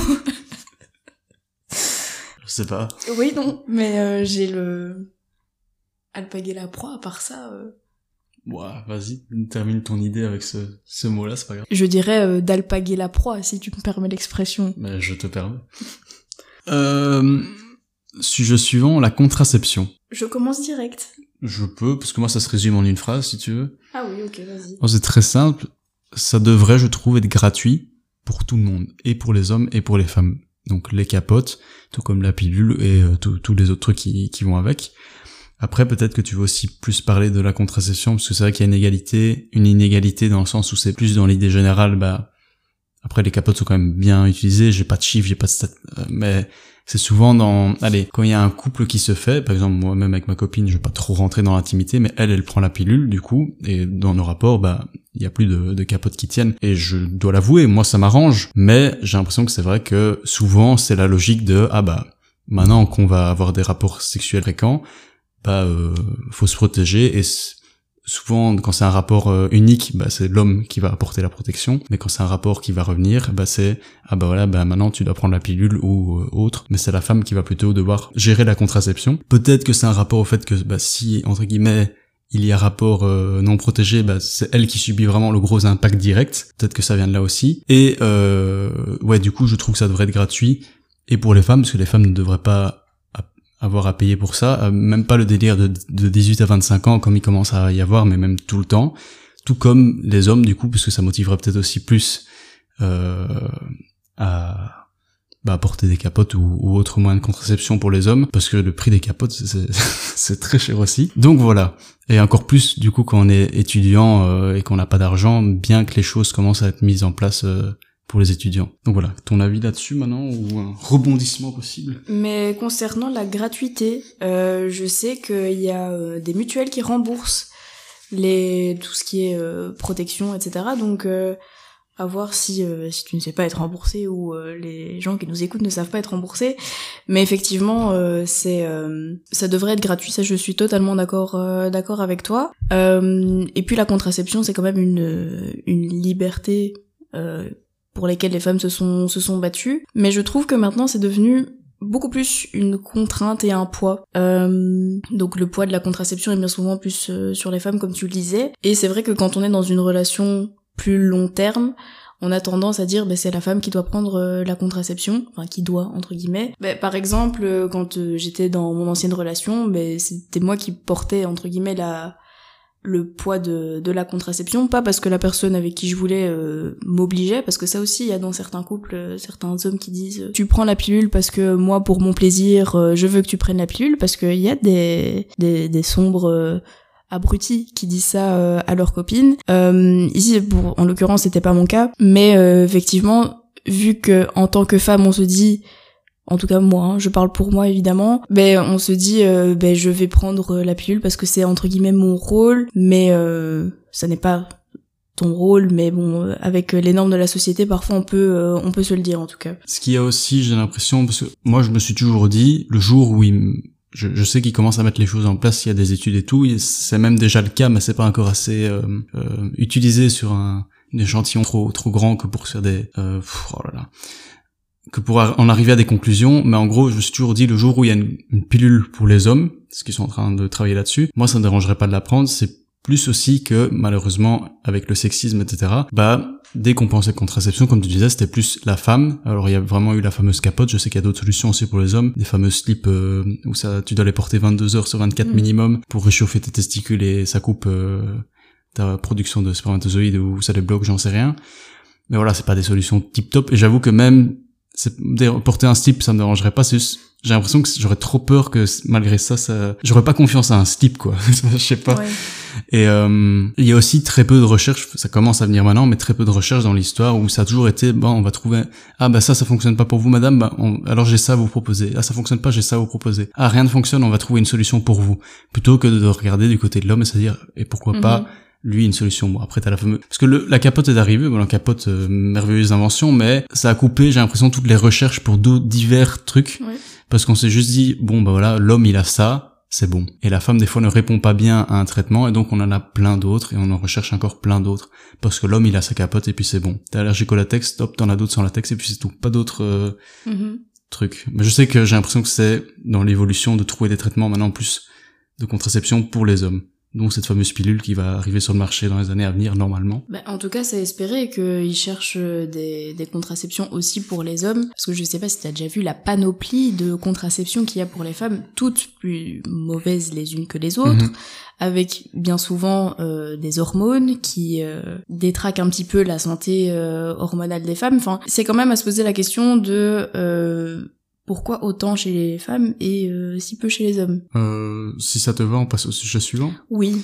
Alors, l'apparence musculaire, je précise bien musculaire, on parlera après de l'apparence en général plus loin. Je pense que ça va aller assez vite, mais c'est juste que c'est un sujet qui revient de plus en plus, parce que la musculation devient de plus en plus à la mode, de nouveau, grâce à TikTok, machin, etc., des influenceurs fitness qui donnent envie à des petits jeunes et tout. Du coup, certaines femmes euh, bah, commencent à se lancer dans la musculation, avant moins, et on, on voit de plus en plus de femmes musclées. Qu'est-ce que tu penses de ça? Bah c'est très bien qu'elle continue de soulever à la salle, franchement. euh, Non, je, je pense que la, muscu, la musculature d'une femme, euh, ça doit être, euh, ben, comme pour tout le reste, son choix. Euh, maintenant, évidemment, il y a des personnes à qui ça ne plaît pas, mais à partir du moment où ça plaît à la personne qui vit dans ce corps-là, je pense que personne d'autre n'a à faire de commentaires là-dessus. Moi, j'ai exactement le même avis. Euh, donc, je pratique moi la musculation. Je vois certaines filles athlétiques, je vois certaines filles musclées. Tout comme, ben ça, c'est après c'est du goût du personnel, mais euh, tout comme un mec trop musclé, ben c'est moche. Une femme trop musclée, c'est moche aussi à mes yeux, en tout cas. Euh, moi, ça me dérange pas, mais ce que, ce que là où je voulais un petit peu en venir là-dessus, c'est que je sais qu'il y a ben, directement la phrase à laquelle on va penser, c'est si une femme devient un peu trop musclée, c'est ah fais gaffe, tu commences à ressembler à un, homme. Donc directement, on associe tout ce qui est muscle, force à l'homme. Et une femme n'aurait pas droit du coup à, se, à, porter euh, les muscles. Je connais une fille ici personnellement qui s'est lancée euh, d'un muscu qui est vraiment déterminé, qui a un, bon mental, qui, qui fait des belles performances. Et à un moment, je me rappelle que j'ai l'impression qu'elle avait un peu perdu du muscle et je lui avais fait la petite remarque. Et elle m'a dit ouais j'ai arrêté, je fais plus de cardio parce que euh, il y a plusieurs de mes potes mecs qui lui ont dit ah fais gaffe ça va devenir moche et tout. Après voilà ça c'est du goût du personnel mais je trouve ça dommage qu'elle ait arrêté par exemple à cause de remarques qu'elle ait, qu'elle ait reçues. Moi-même avec mes amis je sais qu'ils rigolent etc. Est-ce qu'ils le pensent vraiment au fond? Ça j'en sais rien. Mais par exemple moi j'ai toujours dit que j'ai toujours trouvé les filles euh, c'est difficile de créer une image avec mes mots mais certaines filles musclées légèrement musclées athlétiques voire même un peu plus qu'athlétiques moi je trouvais ça attirant. Les filles qui ont un dos un petit peu musclé moi je trouve ça beau chez une fille. Euh, je préfère une fille un petit peu musclée qu'une fille juste entre guillemets fine et euh, genre une ligne quoi, enfin qu'elle ait pas de mhm. courbe. Je parle même pas des courbes de ses fesses ou quoi, mais genre de un dos en V, etc. Moi ça me dérange pas si c'est une fille. Alors forcément, on parle d'un dos en V, euh, un V minuscule quoi, pas pas le grand V qu'il y a dans les les romans, les, les débuts de romans. Mais euh, moi ça m'a jamais dérangé. J'ai toujours trouvé ça très joli, très esthétique. Et puis si en plus ça peut lui donner un peu plus confiance en elle, etc. Bah pourquoi pas quoi. Et donc pour en revenir, bah t'as toujours eu cette petite blague avec mes, potes où la réflexion c'est à chaque fois quand on parle des fois de nos goûts de chacun qu'on a pour certaines filles, bah quand j'arrive avec ces propos là, la petite blague qui revient à chaque fois c'est t'es sûr que t'aimes pas les trans ou des trucs comme ça? Moi ça me fait rire, je sais que voilà bon ça me dérange pas. Mais la première remarque qui vient quand même c'est de nouveau associer une femme avec des muscles alors c'est un homme ou c'est quelque chose qui se rapproche d'un homme et ça je trouve ça dommage. Mais je pense honnêtement que ça ça va évoluer avec les années à venir. T'as pas l'air convaincu. si, oui, j'espère, en tout cas, euh, oui. Alors, huitième petit point, grand sujet, la violence, en règle générale. Oui. Comment tu veux l'aborder, la violence? Euh, Je te laisse... Euh... Moi aussi, ici, j'ai écrit une petite phrase, mais j'aimerais bien que tu commences cette fois-ci. Mm-hmm. Qu'est-ce que tu penses de la violence, de nouveau dans un regard plutôt féministe ou ou général comme tu veux, c'est toi qui vois. Bon, la violence, je pense qu'on vit actuellement dans une société qui est très violente. Euh, déjà pour euh, poser les bases de mon avis, mais euh, oui non, je pense que des, des violences, euh, il y en a beaucoup qui sont qui sont faites euh, faites aux femmes, mais pas que. Il y a de la violence aussi qui qui est faite aux hommes. je pense que la violence c'est c'est quelque chose dont tout le monde est victime de près ou, ou de loin. Donc très sincèrement, je pense que ce je pense pas que ce soit uniquement euh, fait aux femmes. Là-dessus, je te rejoins justement. Je, j'étais curieux de voir ce que tu allais dire parce que je sais qu'il y a beaucoup certains groupes de féministes qui dont leur sujet principal c'est les femmes battues. Alors oui, c'est malheureux, forcément ça ne devrait pas exister, mais pour revenir un petit peu au double standard, t'as des hommes qui sont battus par leurs femmes, peut-être qu'il y aura de moins graves conséquences physiques, mais euh, c'est juste qu'on va... Euh, allez, si honnêtement, un gars vient euh, à son groupe de potes, il fait ouais, ma femme m'a frappé, on va lui rire au nez, on va faire bah, allez mhm. mec, allez, t'es pas sérieux, de t'as qu'à te défendre. Oui. Alors une femme arrive avec son, son groupe de copines, elle dit mon mec m'a frappé, je pense que directement on s'alarme, etc. Et je pense même que les hommes sont beaucoup plus victimes de violences. Je ne parle pas au sein du couple, hein. je parle en mhm. règle générale, que les femmes. Souvent, les femmes, je pense, vont se faire plutôt emmerder. Par exemple, tu te balades toute seule dans la euh, dans une rue la nuit, t'as peur de te faire emmerder, t'as peur de te faire ennuyer, peut-être de te faire frapper, mais je pense que tu te feras beaucoup plus emmerder. Mais un mec, si un mec doit frapper un autre mec, il aura vraiment aucune pitié. Mhm. Un mec va frapper une femme, il va lui mettre une bonne claque et puis c'est tout parce qu'elle sera à terre en pleurant. Il y a vraiment des passages à tabac, etc. Bah, bon, de nouveau, c'est pas une stat parce qu'on va prendre juste un exemple. Combien de fois est-ce que tu t'es fait frapper dans ta vie ou agresser, mais vraiment, vraiment agressé physiquement, quoi? Je sais pas, parce que moi je suis vraiment quelqu'un qui fuit le, le conflit en règle générale. donc euh, non, ici où t'as pas eu le choix, vraiment, genre par exemple tu te balades en rue et il y a un groupe qui vient t'emmerder, juste te frapper. Ah non, honnêtement, moi j'ai eu la chance de jamais vivre ça. Ça m'est arrivé plusieurs fois. Mhm. Après, ça dépend aussi peut-être l'endroit où tu habites, etc. Mais euh, je pense que quand t'es un homme, tu te fais beaucoup plus facilement frapper la violence entre hommes est bien plus présente et euh, aussi je pense qu'ils retiennent beaucoup moins leur coup parce que c'est ah, c'est un homme on va lui casser sa gueule. Mm. Voilà, enfin après c'est mon avis. Hein. Au-delà de la violence physique, il y a la violence psychologique aussi qui est euh, qui est quand même assez présente mais ça je parle dans, dans tout hein, euh, et ça c'est encore une fois les hommes et les femmes qui en sont euh, qui en sont victimes. Et je pense que du côté des femmes entre femmes il y a peut-être plus de violence psychologique que de violence euh, physique. Peut-être. J'ai aussi l'impression que vous avez plus facile à en parler et que pour revenir de nouveau avec ce masculinisme le patriarcat etc que chez nous c'est un tabou. Par exemple enfin après je suis pas c'est du cas par cas évidemment mais moi j'ai jamais eu honte de ça mais je sais que certaines personnes par exemple pourraient euh, s'être fait frapper. Ils vont rentrer chez eux ils vont pas le montrer. Je parle d'hommes par exemple. Parce que c'est tabou t'as été une victime dans l'histoire t'as perdu mhm. la bagarre entre guillemets. Tandis qu'une femme qui va se faire frapper par un homme entre guillemets bah c'est normal qu'elle ait perdu puisque c'était contre un homme. Et ça devient une victime mais vraiment en mode ah la pauvre. Alors que nous c'est putain la victime quoi. Ouais. il y a vraiment un côté un peu tabou dans le fait de, de perdre. C'est vraiment un combat comme un jeu que tu perds ou que tu gagnes. Tout comme inversement si t'as si t'as gagné une bagarre bah, ah beau gosse ah, tu l'as déchiré tu l'as tu l'as éclaté. Voilà ça je trouve que c'est c'est aussi un peu tabou de parler de violence en tant qu'homme quand tu l'as subi. C'est vrai euh, c'est vrai aussi. Et tu fais bien de le, le souligner parce qu'on en parle on en parle pas énormément mais euh, je pense que, bah, par exemple, pour reprendre l'exemple des violences conjugales, euh, c'est quand même un sujet à, qui mérite d'être euh, traité, voilà, d'être. Euh, c'est un sujet qui mérite d'être mis en avant. Euh, et c'est un combat dont je ne sais pas parler parce que j'ai eu la chance, encore une fois, de, de ne pas le subir. Mais c'est de toute façon une cause qui fait partie du féminisme et qui mérite quand même d'être mise en avant. Alors, sujet suivant, le mansplaining. Est-ce que tu peux expliquer peut-être ce que c'est? Oui, je sais pas donner une définition comme ça. Mais euh, le, le, mansplaining, pour moi, si je ne me trompe pas, c'est euh, le... Attends, moi je vais expliquer plutôt ce que c'est. Voilà, ça c'est le mansplaining en gros. oui, effectivement. J'avais préparé cette petite blague en allant C'est vrai. non, vas-y, donc du coup, donne ta définition. Euh, oui, donc le mansplaining, c'est de dire euh, je suis un homme, donc je sais mieux que toi. Je vais faire, euh, je vais t'expliquer comment faire parce que toi, petite femme, tu ne sais pas bien faire les choses. Est-ce que tu as l'impression que c'est quelque chose qui est très présent encore aujourd'hui, que tu subis peut-être même au quotidien? Mais je pense que c'est quelque chose qui est parfois tellement ancré dans, dans notre façon de de d'interagir que je pense que parfois je ne vois même pas quand euh, quand il y a du du mansplaining mhm. mais euh, oui évidemment euh, que j'en ai déjà eu attends je vais t'expliquer. Mais enfin parfois je pense que ça vient pas d'un mauvais sentiment et je pense que c'est pas toujours pour dire oui je suis un homme et je sais mieux que toi. Évidemment il y a des hommes qui ont un très gros ego et qui ont besoin de faire un petit peu ce professeur et d'expliquer à cette petite chose qu'est la femme mais je pense que c'est principalement quelqu'un qui a envie d'expliquer d'une bonne intention. Non, euh, il y a comme partout, il y a, y, y a, des abrutis, mais ça c'est.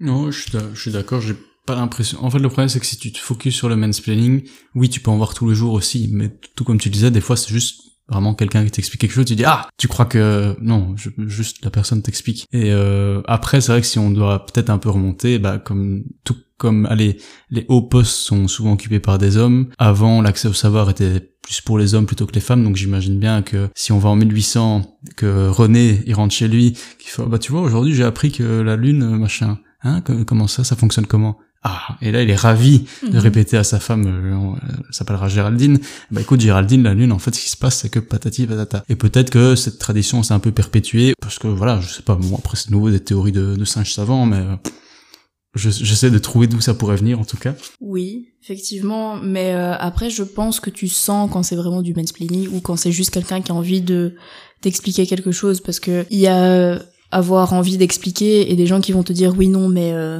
toi tu sais pas faire. Mhm. À ce moment-là, oui, c'est euh, on est face à du mansplaining, mais sinon si c'est juste quelqu'un qui t'explique quelque chose, il faut pas voir le mal partout non plus. Moi j'ai l'impression d'avoir jamais vu en tant qu'observateur du coup et que c'est quelque chose, oui, où je pense que le phénomène en vrai n'est pas si présent que ça. Après, de nouveau, quand c'est un homme qui le dit, bah, il n'est pas légitime, mais que c'est plus certaines personnes qui se focusent beaucoup trop sur, euh, du coup, un petit exemple qui en fait n'en est pas un, et on pourrait dire, ah bah tu vois, il m'explique parce que je suis une femme. Non. Il t'explique parce que t'as pas compris. Ça mhm. peut arriver aussi des fois. Euh, sujet suivant, l'écart salarial. Voilà, en règle générale. Mais euh, est-ce que tu sens qu'il y a encore euh, un, gros travail à faire là-dessus en Belgique ou dans le monde bah, Au niveau de l'écart salarial, moi je saurais pas te parler de chiffres euh, parce que je ne les ai pas. Bah attends, je vais t'expliquer en fait, parce que tu sais pas. Oui, mais c'est un petit peu du mansplaining. Hein. mais euh, non, je pense que effectivement les femmes ont moins facilement accès ou se sentent moins légitimes que pour demander des, des postes à responsabilité. Là oui, effectivement, je pense qu'il y a une inégalité au niveau du travail mais euh, sinon en termes de chiffres... Euh, tu parlais à l'échelle mondiale plutôt ou en Belgique dans tes propos? Je pense pour les deux, euh, très sincèrement. En Belgique peut-être un peu moins euh, que dans certains pays, mais euh, je pense que c'est une tendance qui est un peu généralisée. Moi, pour euh, quand même un petit peu théoriser la chose, non pas pour faire mon mansplaining, mais parce que je me suis renseigné un petit peu avant, parce que je me posais réellement la question de, je sais que dans le monde il y a des inégalités salariales, ça, voilà, il y a pas photo, mais dans, en Belgique, je me demandais, tiens, on est quand même dans une démocratie, euh, un peuple entre guillemets évolué, etc. Comment ça se passe? Donc il y a des commissions paritaires qui, qui régissent un petit peu euh, certains corps de métier, et il faut savoir que euh, donc commission paritaire qui disent hein, qui annonce un tarif fixe en fonction de la profession que tu fais, que tu sois un homme, une femme, peu importe. Faut savoir qu'en Belgique, de ce que j'ai vu, il y a que cinq entre guillemets corps de métier où il n'y a pas de commission paritaire, donc ça, je n'ai pas de pourcentage, mais ça représente vraiment un petit pourcentage. Euh, et encore, ça se trouve même cette euh, même sans commission paritaire, peut-être que les chiffres sont égaux, que ce soit un homme ou une femme qui travaille pour le même euh, le même poste. Ça, voilà, on n'en sait rien, mais en Belgique, en règle générale, dans la grande, grande, grande majorité de ce qu'on sait, en tout cas, il n'y a pas d'inégalité au niveau des salaires pour le même poste. Évidemment, peut-être qu'il y en a globalement, puisque certains hommes peut-être occupent des postes plus importants et donc mieux rémunérés que certaines femmes, mais pour le même poste, on pourrait dire qu'il n'y a pas d'inégalité euh, salariale en Belgique. J'étais en train de, de réfléchir à, à un truc, mais je sais pas si je l'avance ou pas. Vas-y, et puis après tu me diras non, et puis je coupe. Ok. Ce qui serait intéressant quand même de voir, ce serait de faire euh, peut-être une étude où, euh, par rapport au même niveau de d'études, du coup, euh, quels sont les postes que une homme, une homme, quels bah, sont... Tu vois, l'écriture inclusive, ça t'est monté à la tête. Hein. Bah oui. Euh, donc, je suis perdue. Bah genre, si 100, 100 hommes font des études en médecine et 100 femmes aussi, tu les retrouves 10 ans après, tu vois leur salaire, c'est ça? Ouais, c'est ça. Ouais, c'est vrai que ça pourrait être intéressant. À faire, si jamais il y a des chercheurs, à faire. Euh, onzième petit point, la galanterie. Là aussi, on en parlera sûrement un petit peu plus dans, on le développera dans le, podcast sur Tinder, mais euh, donc que penses-tu de la galanterie? Là, pour le coup, j'ai l'impression que c'est plus une sorte de privilège pour femmes. C'est pas vraiment une inégalité, bien que justement, pour moi, la galanterie, c'est une bonne chose. Mm-hmm. Je sais que certaines féministes, de nouveau, groupe je devrais presque mettre le, la petite voix dans les pubs là, qui parle très vite à la fin. de nouveau, pas toutes, certaines, et souvent qui appartiennent à des groupes ultra, mais euh, c'est ce que j'avais noté, euh, parce que j'ai écouté un podcast hier d'une femme qui parlait du féminisme, et qui disait justement qu'elle était contre parce que, je cite, ça continue à montrer que la femme est faible, ça ne fait que répéter le schéma de notre système où euh, la femme est... Bon, je vais prendre le cliché de t'arrives au resto, bah tu, tu recules un peu la chaise de, ta copine pour que enfin ta copine ou même une fille que tu, tu viens de rencontrer ou quoi pour qu'elle puisse s'asseoir. Bah elle dans sa tête c'était plus ah ben ouais mais je suis capable de oui on sait que tu es capable de le faire mais c'est plus l'intention de dire regarde c'est une petite attention que je fais pour toi. Mais elle c'est non parce que à cause pas spécialement de l'acte de la chaise mais de tous ces petits actes c'est ah bah voilà donc la femme euh, on continue à reproduire le schéma où l'homme fait pour la femme et la femme arrive à avoir ces choses là grâce à l'homme. Et euh, elle parlait aussi qu'une petite attention de l'homme du coup rend psychologiquement la femme redevable. Voilà moi, évidemment, je suis contre ça, je suis pour la galanterie, et je vois pas du tout où est le problème là-dedans, mais je sais que c'est un gros sujet parmi certaines féministes. Bah, honnêtement, moi, la galanterie, euh, je suis pour dans le sens où je trouve que c'est un, c'est un plus, en fait, parce que si une femme se sent redevable parce qu'un, parce qu'un homme lui a tiré la chaise, c'est que ses attentes sont très basses, et qu'à ce moment-là, il faut revoir un petit peu ses attentes, parce que c'est, pour moi, c'est une petite attention, c'est une marque de, je vais pas dire une marque de respect, mais euh, une marque d'intérêt, donc euh, moi, mhm. je vois pas de, je vois vraiment pas le mal à, à la galanterie. Si j'allais au resto avec ma mère, je pourrais le faire par, pour ma mère, par respect pour ma maman.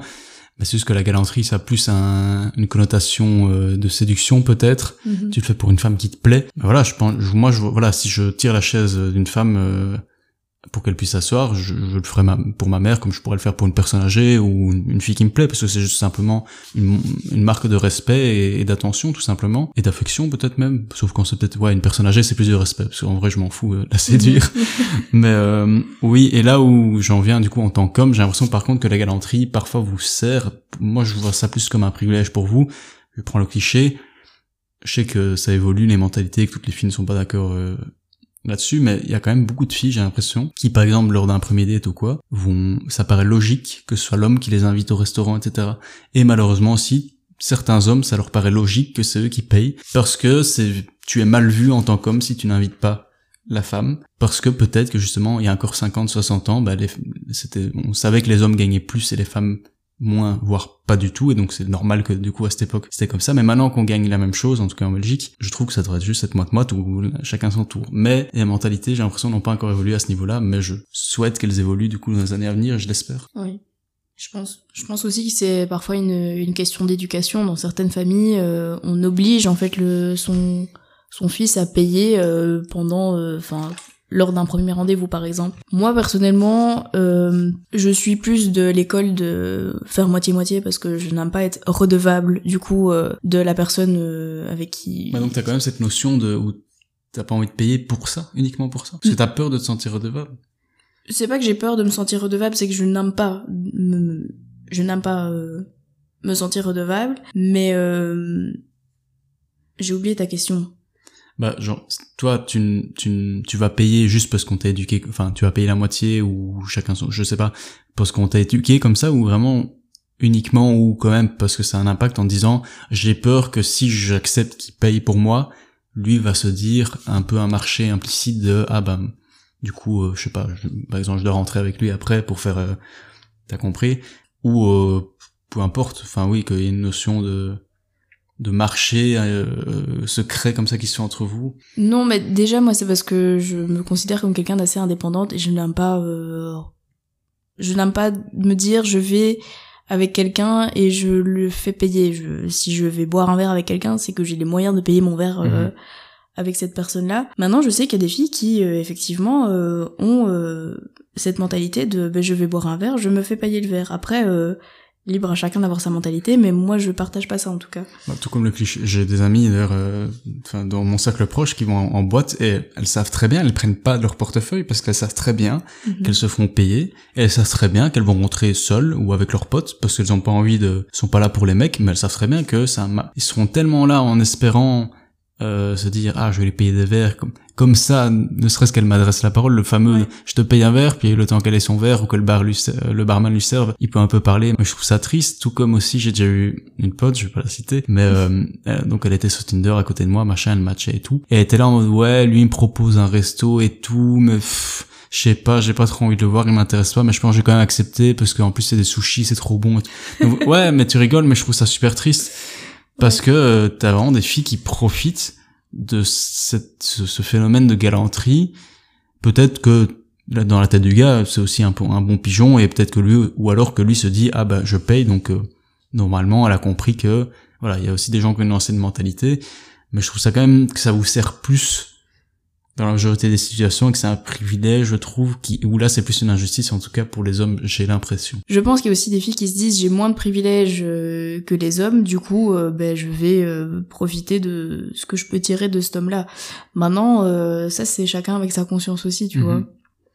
Puis aussi, ouais, pour les hommes, voilà, ça peut t'arriver une ou deux fois et à un moment, faut pas être un pigeon en plus, tu vois que ça t'arrive tout le temps. Euh, moi, j'ai quand même, quand je, fut une époque où j'avais quand même pas mal de dates Tinder, quand, quand j'étais célib que je voulais pas me, me poser, euh, j'avais toujours cette réflexion, je, voilà, moi je payais toujours souvent j'invitais dans un bar. Je suis pas trop resto et tout. Euh, j'invitais dans un bar parce que c'est simple parce que si ça se passe pas tu, tu peux pas quitter en plein milieu d'un repas si ça se passe pas bien. Dès que tu peux si ça se passe bien bah tu bois plusieurs bières. Si ça se passe pas bien tu bois une bière puis tu te casses. Enfin voilà. Mhm. je partais toujours du principe que je paye toujours le premier verre mais j'attendais implicitement de voir bah, déjà niveau ambiance ou même si elle me disait ah non non je paye ou non non je paye ma bière machin et tout. Je, je faisais aussi attention de parce que des fois t'en as qui sont très malines c'est quand c'est quand c'est ton tour de payer elles vont prendre ton le cocktail à 10 balles. Puis quand mhm. c'est leur tour oh non bah, je vais prendre de l'eau. Mais euh, voilà c'est clair que moi je trouve que ça met un respect directement sur le si tu prévois d'avoir une relation avec cette personne qu'elle soit sérieuse sexuelle ou même amical, faut qu'il y ait un, je trouve, un minimum de respect, même, même si c'est justement par exemple sexuel et de manière unique, il y a quand même une forme de respect à avoir, un minimum. Et ça, du coup, ouais, je, je faisais quand même attention à voir si cette personne euh, l'avait pour moi, euh, même si on venait de se rencontrer. Mais après, je pense que c'est vraiment au cas par cas parce que, enfin, je sais que moi, du coup, pour donner mon exemple, dans bah, la relation avec euh, mon ex, la première fois qu'on a eu un date ensemble, il a absolument tout payé. Pas parce que je voulais qui me paye quelque chose, mais parce que dans son éducation, c'était comme ça, c'est lui qui mhm. m'avait invité, donc c'est lui qui devait payer. Mais ça m'a mis mais extrêmement mal à l'aise, quoi. Donc, euh, où j'ai dû me battre pour payer un verre sur toute la journée. Donc, euh, je pense que c'est encore une fois une question d'éducation et de chacun son positionnement par rapport euh, à la galanterie et au fait de payer un verre ou de payer toute une journée à quelqu'un, quoi. après, je pourrais encore m'étaler sur le sujet en citant plusieurs exemples, mais je pense qu'on va les garder plutôt pour le podcast sur Tinder. C'est une bonne idée. Parce qu'il y aura un bon gros chapitre, je pense, la première rencontre, le premier date qui est, important et essentiel. On va passer au douzième point, qui est un petit peu peut-être euh, bizarre parce que c'est pas un thème en lui-même, c'est juste, je suis curieux d'avoir ton avis là-dessus, c'est se laisser pousser les poils. Je parle plus, pour les, femmes. Le phénomène de se laisser pousser les poils, euh, déjà pourquoi et euh, en quoi ça servirait la cause? J'ai un petit peu lu euh, des réponses là-dessus, mais je les trouvais un peu très différentes et évasives. J'ai l'impression que c'est plus personnel que voilà. Ben pour moi, se, se laisser euh, pousser les poils. Euh,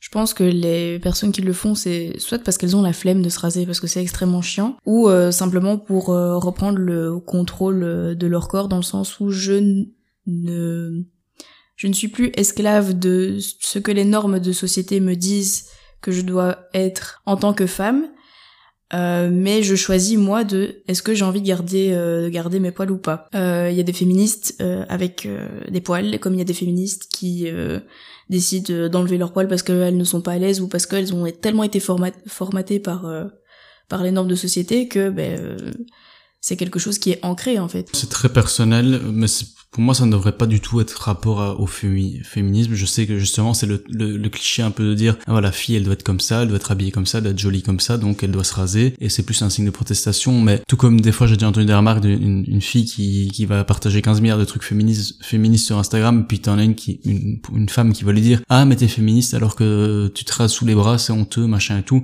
Bon moi je pense que c'est personnel. Mm-hmm. euh, c'est clair que après je dois l'avouer parce que ce sont les normes, euh, les normes dans lesquelles j'ai grandi et parce que aussi j'ai quand même envie de croire que personnellement ce sont mes goûts. Si je vois une femme avec des poils, bon après il y a pas les poils qu'on s'entende, hein, mm-hmm. mais si je vois une femme avec des poils, c'est clair qu'elle a moins m'attirer parce que un, la société m'a dicté que souvent les femmes n'ont pas de poils, parce que déjà, bah, physiquement, d'un point de vue de nos hormones, souvent les hommes ont une barbe, une moustache et tout, les femmes n'en ont pas. Bon, elles peuvent avoir le petit duvet, etc. Mais genre déjà, biologiquement, c'est comme ça. Les, hommes ont plus de poils que les femmes. C'est un des critères visuels qui nous définit, qui crée déjà la différence entre nous. Ça, c'est le premier point. Et le deuxième point, c'est que oui, personnellement, d'un point de vue hygiène, je trouve ça plus agréable euh, d'un point de vue odeur, d'un point de vue même si, si je dois faire des câlins, etc. Ou même euh, du coup pratiquer le coït, comme dirait euh, Sheldon Cooper, je trouve ça plus agréable de ne pas avoir de poils ou légèrement que la, la, touffe. Et je trouve que même là, ça, ça en va de l'hygiène. Par exemple, moi en tant qu'homme, je me rase pas tous les jours, j'ai pas euh, zéro poil sous les bras tous les jours, mais je le fais quand même de temps en temps. Quand j'en ai un petit peu, ça me dérange pas. quand je vois que j'en ai un peu trop, je me dis bon bah là je vais raser parce que c'est dégueulasse et puis je, je, vais plus facilement puer ou quoi. je trouve que là je vois pas trop. Je comprends l'idée de dire c'est un signe de protestation, mais en vrai euh, j'ai l'impression que c'est très personnel et, et, que ça en va plus de l'hygiène et du de la séduction entre guillemets euh, ou l'image de soi que vraiment un signe. ça va pas faire bouger les choses, je pense quoi. Non, faire bouger les choses, non. Par contre, pour revenir sur euh, sur l'hygiène, si je dis pas de bêtises, il me semble que euh, les poils, ça n'est pas pas hygiénique. Euh, je pense que l'hygiène, ça passe pas par les poils, ça passe par le fait de se laver, tu vois. Je pense que ça dépend d'un stade, parce que je sais que par exemple certains hommes qui ont une grosse barbe, c'était, il y avait des trucs qui disaient que c'était un des endroits où il y avait le plus de bactéries, même si un homme prend soin de mhm. sa barbe et tout. Il y a quand même des trucs qui se stockent dans les poils, passer une certaine longueur évidemment qu'on s'entende. Mais je sais par exemple que pour tout ce qui est poils de la zone intime, c'est justement une barrière de protection et que les gens qui se rasent trop souvent, ben, mhm. il peut avoir plus de bactéries. Donc, à nuancer aussi euh, à ce niveau-là, mais je pense qu'effectivement, il y a de toute façon une question d'hygiène à la base, de se laver au moins une fois par jour. Quoi. On passe au point suivant, le masculinisme. Je vais te laisser t'exprimer d'abord. Donc moi je le mets euh, clairement dans, je les mets dans le même sac que les ultra-féminismes, c'est ridicule. Euh, pour ceux qui ont un peu la notion, après s'ils sont pas très connus, bah, tout comme je n'aurais pas cité un nom de groupe ultra féministe, bah, et heureusement qu'ils sont pas très connus, et heureusement qu'il y en a très peu, mais de ce que je connais quand même, parce que ça arrive quand même dans mon algorithme, euh, Andrew Tate, c'est le gars un peu chaud, bien que maintenant il s'est calmé, j'ai vu qu'il fait de la danse et qu'il chante du Indila, euh, ce qui est même à, l'encontre de ses propres idées au début, mais bon, euh, qui était là, euh, le fameux Stay Toxic King, donc rester toxique, les rois, les rois soi-disant donc les hommes, en mode pas euh, faire mal aux femmes, genre euh, ouais rester inaccessible, rester un peu dark en mode ouais je te réponds pas pendant deux heures comme vous le faites aussi des fois. le Stay Toxic Queen existe aussi. Mais euh, ouais non, moi je trouve ça ridicule. Bah c'est ouais pour rejoindre avec ce que je disais avec le patriarcat, c'est l'idée qu'un homme euh, qu'on est en train de perdre au fil des années euh, notre euh, testostérone, notre masculinité, qu'il y a encore ce attends que je dise pas de bêtises, on est en 2021. On va dire qu'il y a, je me trompe sûrement dans le calcul, qu'il y a encore 80 90 ans, on se battait à la guerre, on allait sur les champs et tout. Alors que non, c'est juste une erreur complètement conne de l'humain, c'est complètement ridicule, aller se battre, on devrait pas en être fier, c'est une honte qu'on n'ait même pas su discuter, justement, parce que, ah, discuter c'est un truc de femme, nous on se bat quand on a un problème et tout. Non, justement, bah, il y a eu des millions de morts parce qu'on n'a pas su parler et régler un problème par, par les mots. Et ouais, donc l'idée, un homme, ça pleure pas, et machin, etc. Donc voilà, dans l'ensemble de leurs idées, euh, bah, je suis complètement contre et je trouve ça ridicule. Mais je suis bien d'accord avec toi, et puis euh, ce mouvement, pour moi, n'a pas de, de sens euh, parce que les hommes, en règle générale, n'ont pas été euh, les hommes blancs, non cisgenres, n'ont jamais été, euh, arrête-moi si je me trompe, hein, mais discriminés. ces mouvements sont. Je m'y vais. moi, je suis pas d'accord avec ça.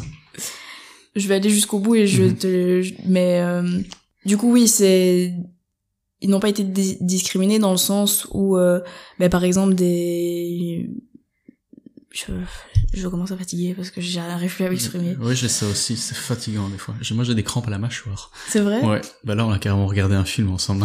Oui, effectivement. on a bientôt fini. Euh, du coup, je vais rebondir comme ça, peut-être tu peux.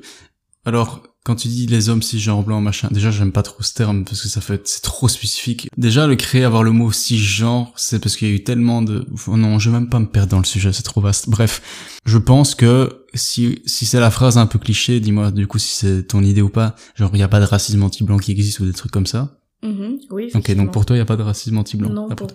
Alors pour moi il y a pas de racisme anti-blanc comme un phénomène de masse qui été connu. Par exemple, les Noirs qui ont été mis en esclavage, etc., c'est connu. La Shoah avec les Juifs, c'est connu. Euh, le génocide arménien, tout ça, c'est connu. Pour moi, il y a du racisme anti-blanc qui existe tous les jours. C'est juste qu'il n'y a pas eu un phénomène de masse qui fait que ça a été euh, aussi connu mais il y a déjà eu des, des, des, faits divers que tu vois au journal et tout à l'heure, bah, à Gare du Midi, il y a pas, il y a pas si longtemps que ça, il y a peut-être un an ou deux, il y a un blanc qui s'était fait tabasser par un groupe de noirs parce qu'il était blanc. Et ça avait été vraiment le, justification, etc. Ça existe, c'est juste que c'est, je suis d'accord qu'il est bien moins présent et qu'il y a sûrement beaucoup plus de noirs qui sont insultés parce qu'ils sont noirs tous les jours que de blancs qui sont insultés parce qu'ils parce qu'ils sont blancs. Mais je pense que ça existe. Mais donc voilà, quand tu me dis qu'en tant qu'homme blanc, machin, je subis pas de, entre guillemets, de discrimination, je pense que oui. Bah, pour revenir à l'exemple au tout début de podcast, quand il disait les hommes cisgenres blancs à l'arrière du cortège, où, euh, où tu te fais chasser parce que t'es un homme euh, d'une d'une manifestation féministe. Oui, ça existe. Après, oui, je suis d'accord, c'est un problème mineur, bien moins présent, mais ça n'empêche pas que c'est présent, je trouve. Oui. Mais moi, pour moi, le, le, racisme anti-blanc n'existe pas. Mais euh, je suis d'accord qu'on peut avoir des discriminations, mais euh, de là à dire qu'il y a eu du racisme anti-blanc, j'ai une question. Dis-moi. Est-ce qu'on se s'écarte pas trop du sujet? C'est possible. Je vais couper après. De toute façon, il en reste deux, puis j'ai fini. Euh, j'ai envie de terminer sur une note un peu plus positive, donc je vais d'abord faire celle-là. Ok. Quatorzième point, euh, la tenue, les habits en général et le comportement sexuel qui en découle euh, après ou pendant du coup. Par exemple qu'une femme une femme avec une mini jupe enfin tous ces bazars là oui bon euh, écoute euh, moi je t'avoue que à ce niveau là je ne comprends pas trop pourquoi la tenue d'une femme fait débat dans le sens où euh, bah elle devrait s'habiller comme elle veut. Enfin je je vois pas en quoi ce sujet là ça peut être un sujet de débat entre guillemets. Mais effectivement la tenue d'une femme sera parfois par certains hommes perçue comme comme une invitation. Ça mhm. Malheureusement, c'est le cas, mais encore une fois, je pense que c'est une question euh, une question d'éducation, d'éducation de, des hommes à ce niveau-là. Je suis tout à fait d'accord. Euh, après, j'aimerais bien un petit peu aller plus loin par rapport à certains cas. Donc, le fait que la femme s'habille comme elle veut, ça va de soi. C'est plus que voilà, pour moi, c'est indiscutable en effet. Oui, selon évidemment notre société euh, voilà, bah tu te balades pas à poil que ce soit pour un homme ou une femme dans la rue, point. Voilà. Mhm. Cela dit, je dois l'avouer, alors je suis contre l'idée aussi, mais c'est un fait, la société sexualise beaucoup plus la femme que l'homme. Rien que, bah, par exemple dans le milieu pornographique, t'as beaucoup le porno est conçu pour le plaisir visuel de l'homme plutôt que la femme dans la manière dont c'est réalisé, etc. Ça voilà, c'est un, un, des exemples, il y en a plein d'autres, mais c'est un fait. Euh, ça, on peut pas le nier. Et donc, les femmes doivent en être conscientes de ce fait-là. Je ne suis pas d'accord et j'espère que ça va changer avec les milliers d'années, mais ça, on ne peut rien échanger, c'est comme ça. La femme est beaucoup plus sexualisée que l'homme, si on parle juste de son corps, etc. Ça devrait changer, ça, je suis d'accord avec ça. Mais donc, cela dit, je pense que si une femme s'habille en laissant plus paraître, par exemple, entre un, un jeans euh, oversize et un gros pull euh, en laine, tandis qu'une femme qui va se balader en mini-jupe avec un singlet, un top, je l'ai bien mis entre, entre guillemets, je pense qu'elle doit être d'accord de s'attendre à des regards normaux, j'ai bien dit normaux, pas les regards insistants des gros pervers dégueulasses euh, qui ont limite une main dans la poche, mais c'est normal que ça va attirer le regard parce qu'elle met ses formes en valeur et ces formes-là, dans notre société, sont décrits comme attirants, tout comme un gars musclé qui se balade en Marcel et en singlet peut s'attendre à ce que certaines personnes regardent ses bras musclés, etc. Mhm. Bien que forcément il y aura, si je pense une femme se balade une heure dans la rue et un homme une heure dans la rue, tous les deux avec une tenue euh, qui laisse apparaître leurs beaux attributs entre guillemets qui sont tous les deux chacun par exemple une femme qui aurait des fesses bien bombées et un homme qui aurait des, bras bien musclés forcément je pense qu'il y aurait beaucoup plus de gens qui se retourneraient sur la femme que sur l'homme mhm. mais je peux comprendre c'est pour ça que j'ai dit donc quand le regard est normal quand c'est vraiment juste de la curiosité ou un petit ou joli que ça dure genre une seconde moi je trouve qu'après il faut quand même s'attendre à ça il faut pas non plus être choqué que les gens te regardent si t'as mis une jupe ou si t'as mis un Marcel et qu'on voit tes, tes, énormes bras par exemple. Après, euh, tout dépend du regard en effet. Oui. Oui, et puis tu peux te dire, je vais effectivement plus attirer l'attention, mais pour donner mon exemple, si je vais m'habiller euh, oversize ou euh, que je vais m'habiller euh, peut-être avec un décolleté par exemple, je vais pas me dire hm, je vais m'habiller pour attirer l'attention de telle ou telle personne. Bien souvent, je m'habille pour moi parce que je suis dans un mood où j'ai envie peut-être d'être de me sentir plus séduisante mhm. entre guillemets, mais c'est pas réellement fait pour attirer les regards. Mais effectivement, tu sais que si tu vas être plus mise en valeur, tu vas. Je pense que certaines femmes qui le font aussi, peut-être pas dans la vie de tous les jours, mais par exemple, si tu veux aller en boîte de nuit. Mais les boîtes de nuit, c'est un univers particulier aussi, hein, ça mériterait un podcast entier. Oui, mais par exemple, même si tu sais, par exemple, que tu y vas avec tes copines et que le but c'est de rester avec tes copines et que tu ne veux, tu vas embrasser entre guillemets personne dans ta soirée, il y a quand même des filles qui vont s'habiller avec euh, un grand décolleté, etc., juste parce que ça flatte quand même ton ego et c'est normal de se dire ah je plais, les gens me regardent. Tout comme moi, ça me, je veux pas me mentir, hein, franchement, ça me plairait que que quand je sorte, on, on fait oh, putain, oh, pas mal. Oui, voilà. Mais euh, ouais, je pense que c'est à cause de certains comportements et de mecs euh, complètement assistants, etc., et de femmes, parce que malheureusement ça existe aussi, et ça peut être mal interprété par des gros gogoles, qui, parce que ça existe aussi ce phénomène, des femmes qui vont chauffer juste pour flatter leur propre ego. Oui. C'est une minorité évidemment, mais quand t'as 100 gogoles dans une boîte de nuit, par exemple, qui voient cette femme-là, bah ils vont peut-être se souvenir que ah bah, la prochaine fois qu'il y a une fille qui euh, une porte une mini jupe et tout, elle aussi elle veut euh, comme la fille avant, elle veut ça. Alors que non. Oui non c'est ça. Oui j'allais dire après euh, il y a aussi tu peux attirer effectivement quelqu'un par par ta, ta tenue ce genre de choses mais tu peux très bien être habillé tout à fait normalement ou en tout cas pas pour provoquer, même si euh, une tenue n'est pas faite pour provoquer selon moi, mais une tenue qui va attirer plus de regards, on va dire, peut très bien attirer quelqu'un en étant habillé normalement et euh, en attirant quand même l'attention parce que t'as une énergie, une aura qui fait que tu attires les gens. Ça, j'y crois moyen. Euh. Alors, on va passer au dernier point parce que là, on vous tient depuis beaucoup trop longtemps. Si ça se trouve, il y a plus personne qui écoute, c'est bien possible. ça va être bientôt plus long qu'un film que Nolan. Je pense que ce sera mon plus long podcast. Mais voilà, je pense que forcément, le sujet était trop important que pour le traiter en 20 minutes. Bah donc pour euh, on va terminer avec le dernier point, une petite note un peu plus légère. Euh, que penses-tu en règle générale de l'humour sur le féminisme? Euh, des pages Facebook, des, des comédiens de stand-up qui vont créer un sketch en entier juste pour foutre la gueule des féministes. Mais du coup, voilà, qu'est-ce que tu penses de l'humour en règle générale qui est fait sur le féminisme? Bah, L'humour, déjà, pour, pour moi, en règle générale, c'est je suis quelqu'un qui peut rire de tout. Donc honnêtement, on va faire des blagues sur euh, le féminisme ou sur autre chose. Euh, c'est c'est pareil. Mais euh, je sais qu'il y a des gens qui ont une plus grande sensibilité à ça et qui ont l'impression que ça euh, ça nuit au, au mouvement féministe. Mais non, je enfin moi je vois pas le, le mal avec le fait de, de rigoler. on peut rigoler tout quoi. On a eu on est la vie est tellement courte si on ne peut pas rigoler, on fait quoi? Je suis d'accord. Ici le parce que des fois, ça, entre guillemets, ça, ça, ça va faire que renforcer le cliché. Bah, c'est aussi le principe de l'humour. Quand tu prends un, thème bien précis, bah, faut que ça parle à tout le monde. Donc tu vas pas rentrer dans des détails spécifiques en disant vous avez vu la manif euh, du 27 mars 2011 à Paris ce qui s'est passé? Bah non, tu vas dire euh, les ultra féministes, elles sont pas casse-couilles un peu là. là, tu vas avoir la moitié de la salle qui rigole, les hommes. Et, euh, et forcément, faut rebondir sur les clichés et tout. Après, c'est clair que de les répéter et de toi en avoir tiré un bon moment en disant j'ai rigolé sur ces clichés, ça ne fait pas avancer la cause. Je parle ici, je, je parle vraiment plus de féminisme que de l'humour en lui-même parce que forcément, moi aussi, je suis d'avis qu'on peut rigoler de tout et de rien. Euh, aussi que forcément, quand tu regardes souvent dans les salles dès que t'as, bah souvent aussi c'est les hommes qui font euh, de l'humour contre le féminisme, enfin contre, sur on va dire le féminisme, et aussi quand ils le font, faut avouer que dans la salle, ce qui rigole, c'est plus les hommes que les femmes. Donc j'ai l'impression que ça peut quand même... Euh... Allez, moi, ça me fait rire aussi. Bon, après, si les blagues sont bien amenées, etc. Mais euh, j'ai l'impression que ouais, c'est pas encore un truc... Euh, bon, après, si toi, ça te dérange pas, tant mieux, mais que c'est un truc qui est assez aussi critiqué par les féministes, de dire, ouais, mais non, c'est un sujet sérieux, faut pas se moquer. Tout comme il y a plein d'autres sujets sérieux qui sont moqués. Oui, c'est ça. Mais voilà, c'est le principe de l'humour, c'est que t'en as ou t'en as pas, et, des fois t'en as qui l'ont surtout, et puis quand ça touche leur petite cause qui leur tient à cœur, non, mais ça, ça par contre, ça non. Oui, ben, je suis, euh, je suis d'accord avec toi. Donc, euh, Ok. Et nous, ça fait 1h51 qu'on enregistre. Avec le montage, j'aurai sûrement moins. Mais donc, on va vous laisser ici parce que bah, ça commence à être long. Est-ce que tu as une dernière euh, note à ajouter, une précision, ou une question même à, me poser euh, à ce niveau-là? Ben déjà, j'allais te dire ben, merci de, de m'avoir euh, de m'avoir invité pour m'exprimer sur, sur ce sujet-là.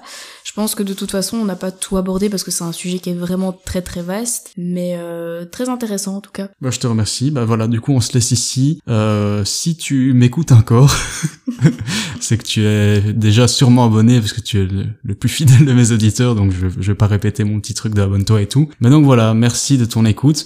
C'est un sujet très vaste. Euh, N'oublie pas que j'ai le Instagram du podcast justlife.podcast. Si jamais tu te sens de rebondir, de parler sur le sujet, alors si jamais je dois te répondre, je sais pas, j'avoue que j'ai déjà perdu tellement de temps, enfin perdu, c'est pas du temps perdu, mais ce serait une réponse courte et évasive. C'est plus si tu veux réagir, mais débattre avec moi, c'est mort. Y aura trop. Donc euh, voilà, mais si jamais tu veux réagir à ce podcast ou quoi, euh, me faire entendre ton avis, n'hésite pas. Et puis voilà, on se ici. J'espère que tu auras quand même apprécié cet épisode, même s'il était un peu long. Et je te souhaite une bonne journée, une bonne soirée, et on se retrouve au prochain podcast.